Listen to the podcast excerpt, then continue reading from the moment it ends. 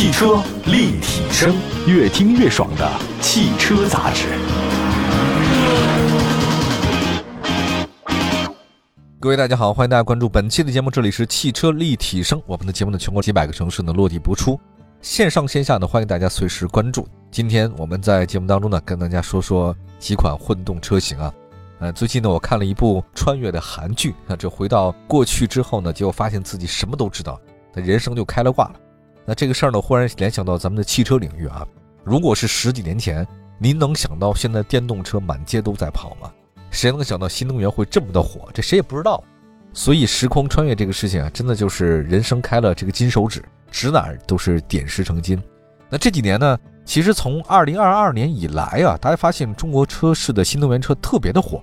呃，有人说是二零二一年是元年，有人说是二零二二年。但不管怎么讲吧，这几年来讲，纯电、插电、混动、增程式纯电车获得了非常多人的关注。但其实之前。在新能源这么火之前，我们认为一个省油的科技是什么呢？不是电车，而是混动。那么从技术角度来讲，其实混动技术也是一个可以带来动力更强、油耗更低的一个使用效果。而且在价格方面的话呢，现在很多品牌的混动车型跟传统燃油车呢是相当接近。那么在混动阵营里面，有两个厂家呢应该算是这方面的领先者，一个是丰田，一个是本田。那近期呢，一汽丰田和广汽本田推出两款全新的混动车型。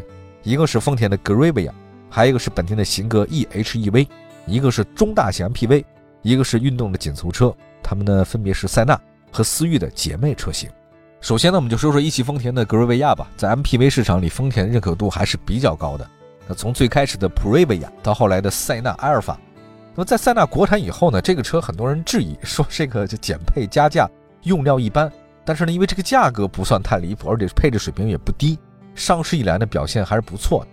根据数据显示，塞纳今年前十一个月总交强险数呢是六万七千四百七十七辆，超过了本田奥德赛的三万七千六百八十二辆，艾力绅的三万零五百二十一辆，所以这个卖的还是相当不错。当然，这个一车两卖是很多车企在中国市场的一个政策，因为咱们的就这么规定的啊。一个外资企业你到中国来，最多只能跟两家合作，所以才有南北大众嘛，所以才有南北丰田。那十二月十六号。一汽丰田格瑞维亚正式上市，一共推四款车型，售价区间三十五万五千八到四十一万零八百。那服务方面的话呢，格瑞维亚提供上门取送车服务，四年或十万公里的免费的基础保养和整车的保修，双擎动力蓄电池的终身保修，这个还算是比较良心。那价格方面的话呢，格瑞维亚其实比塞纳高。这塞纳多少钱呢？塞纳起步价我查了一下，三十万零九千八，要不到三十一万，那差不多了啊。你说对一个三四十万的车型？格瑞维亚，你高了四万六，你这俩车是一种车嘛？当然，你对销量可能会带来影响，大家可能会选塞纳，不会选你啊？为什么格瑞维亚跟塞纳差别这么大？主要是因为格瑞维亚的价格门槛高，是因为它入门的那个配置就高，所以它没有低配车型。外观设计方面，一汽丰田格瑞维亚采用是北美市场的运动型的这种车型的设计啊，前脸的下半部分是尺寸非常大的蜂窝网状格栅，两侧呢是有进气口。这是跟塞纳特别明显差异地方是不一样的，前脸不一样。那那个前脸大灯呢？格瑞维亚是内侧是镀铬，整体运动感呢比那个塞纳强一些。但是你说这种风格是好是坏呢？还真不知道。这个得看大家的消费者用钱包来投票啊。你买的多，自然就正确啊。这个卖不出去，那就是你不对。这非常简单。车身侧面呢是标准 MPV 的造型，跟塞纳差别不大。格瑞维亚呢是多腰线设计，后翼子板呢有宽体的效果。车尾呢配备了小型车顶的扰流板，尾灯是熏黑式的异形设计，内部的 LED 灯组呢是三道杠。车身尺寸方面，格瑞维亚长五米一七，这很长啊，宽一米九九，相当于宽两米，高一米七八，轴距三点零六米。它跟塞纳的轴距是一模一样的，长宽高这基本是没什么差别啊。因为是同一个平台，你说能差多少？也就是前保险杠多一点，后保险杠再少一点，也就这个数了啊。内饰方面，格瑞维亚是对称式设计。中控台呢，液晶显示屏是悬浮的，尺寸是十二点三英寸，支持百度地图、QQ 音乐、语音交互，同时配备三辐式多功能方向盘和全液晶仪表。在配置方面的话呢，格瑞维亚配了一个三百六的全景摄像头、双天窗、JBL 的品牌音响，我很喜欢这个牌子啊。这个流媒体后视镜、APP 远程启动。安全配置方面的话呢，全系标配丰田 Safety Sense 智行安全系统。这是一款 MPV，所以第二排是它的主座。就是大家记住，MPV 第一排永远是给司机和秘书的，第二排才是最好的，第三排给谁呢？第三排是放东西，当然也也会坐人啊。高配车型的后排的这个座椅支持比较丰富的坐姿调节，就是什么姿势你都可以坐，什么电动腿托啊、座椅加热呀、什么通风功能啊、后排独立空调、娱乐系统都有。在动力系统方面呢 g r a v i a 是2.5升的自吸四缸，它有电动机啊，因为它是混动嘛。发动机最大功率呢141千瓦，最大扭矩248牛米，前置单电机。最大功率一百三十四千瓦，最大扭矩两百七十牛米。那系统综合功率呢是一百八十三千瓦，配的是 E CVT 无级变速箱。当然它只有前轮驱动，不能四驱啊。MPV 不用搞四驱了。咱前面已经说过了 g r a v i a 的门槛其实比塞纳高，主要是因为它整体配置高。入门版的话呢就是尊贵型，这个就基本上是塞纳的中配。那么相比三十五万两千八的塞纳尊贵 g r a v i a 呢这个配置比它高三千，但多了非常多东西。就是因为它有后发优势啊，因为塞纳先出来的，格瑞维亚后出来的啊，一个是广风，一个是一风，相对来讲后发有后发优势，配置就多了，什么分段式的电动天窗啊，车顶的行李架啊，我很喜欢这个东西啊，外后视镜的记忆，倒车的下翻，当然它也少了点东西，少了像车内的环境氛围，第二排座椅的通风加热，前排座椅通风，就是从配置选择来看，塞纳呢是像座椅舒适型的，而格瑞维亚呢相当于是便利型。就是我，我到现在为止觉得座椅通风还是挺重要的。哎呀，这个谁在夏天开过车谁知道。另外，三十八万六千八的格瑞亚尊爵版，相比三十七万九千八的塞纳至尊版高七千，但也多了一个三百六的全景像、驾驶位的电动座椅的记忆、外后视镜的倒车自动下翻和记忆。但塞纳的优势是什么呢？它有全液晶。从日常使用来看呢，格瑞维亚有优势，它毕竟有三百六十度，对吧？那你说这么一个五米的大车，宽度近两米的大 MPV，三百六的全景像很有帮助。当然，这三款是普通车型以外呢，就日本的车企啊，它很多有那种福祉车，它对老年人或行动不便的人吧，它有帮助。这个我觉得国内的车企如果愿意的话呢，可以多考虑一下这个事情啊。毕竟衡量一个社会的发展程度和文明程度，就是看他们对弱势群体的关照程度，这是一个指标。像残障人士或者出行不便的老年人士。有这样的福祉车出行还是很好的，所以希望大家关注一下吧，好吗？这是一汽丰田的格瑞维亚。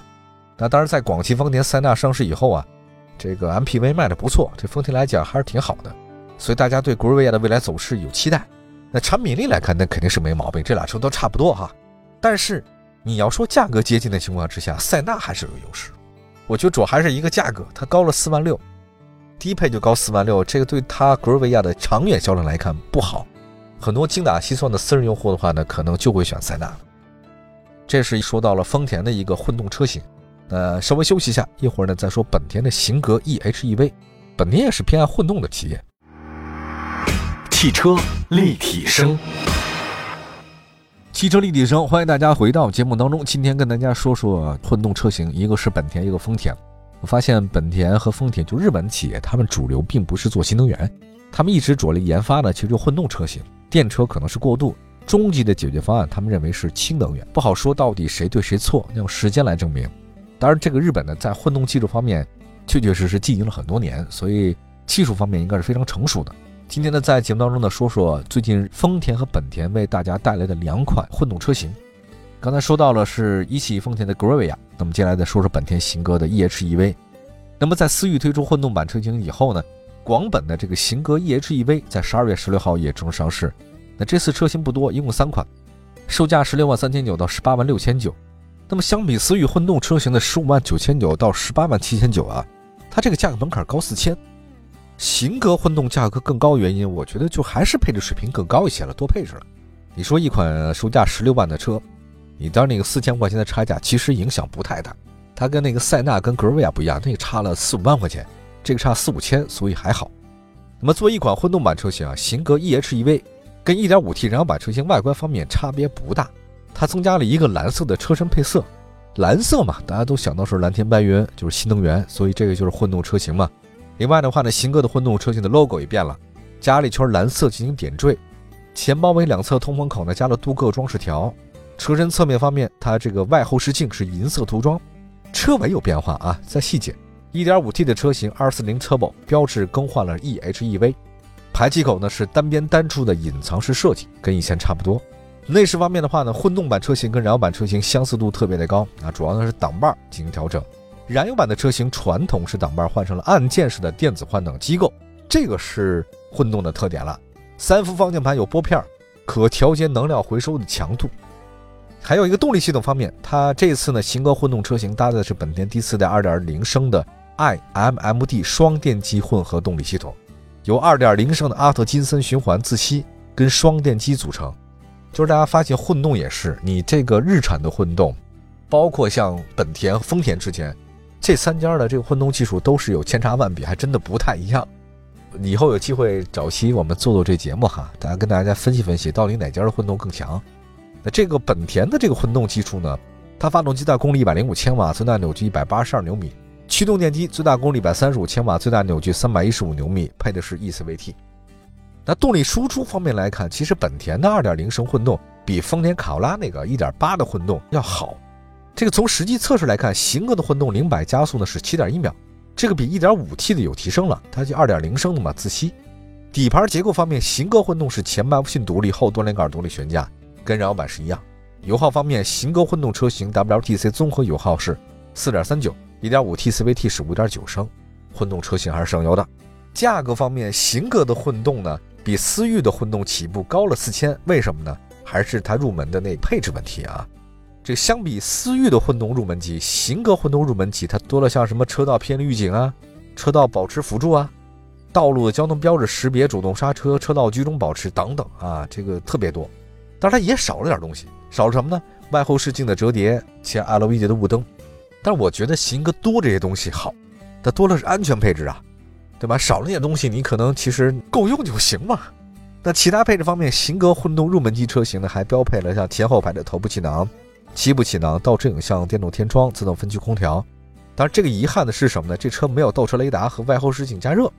怎么说？没有倒车雷达差点意思啊。那除了入门级车型型格混动呢，还有另外两款车可以选择，当然它的配置性更高，大家可以自己选。比如说顶配的就有全景天窗了，BOSS 音响。型格是思域的姐妹车，产品力也不错。那广本出了很多优秀的车型，像雅阁什么的很好。但是思域呢，其实在国内知名度更高，这个是没办法。所以型格呢，它只有在终端优惠更大情况下才能卖出车型。就即便是这样，就是型格跟思域之间的差度还是比较大。但是思域。因为可能来得早嘛，我发现很多时候就是这样，早一步啊就领先了非常多，这晚一步吧，这步步都晚。秦格前十一个月只卖了六万九千多辆吧，思域呢是十三万多辆。那么从混动来看，型格混动其实比思域混动的综合竞争力要强。但如果未来你在市场上没有很好的优惠，基本上也很难卖出更好的数量来讲。这就是本田、丰田今天在节目当中跟大家分享的两款混动车型。其实，在新能源之外，我觉得混动车型也是个省油的选择吧。大家可以多看看。感谢各位收听今天的汽车立体声，祝福大家的用车生活愉快。下次节目再推荐新车，朋友们再见，拜拜。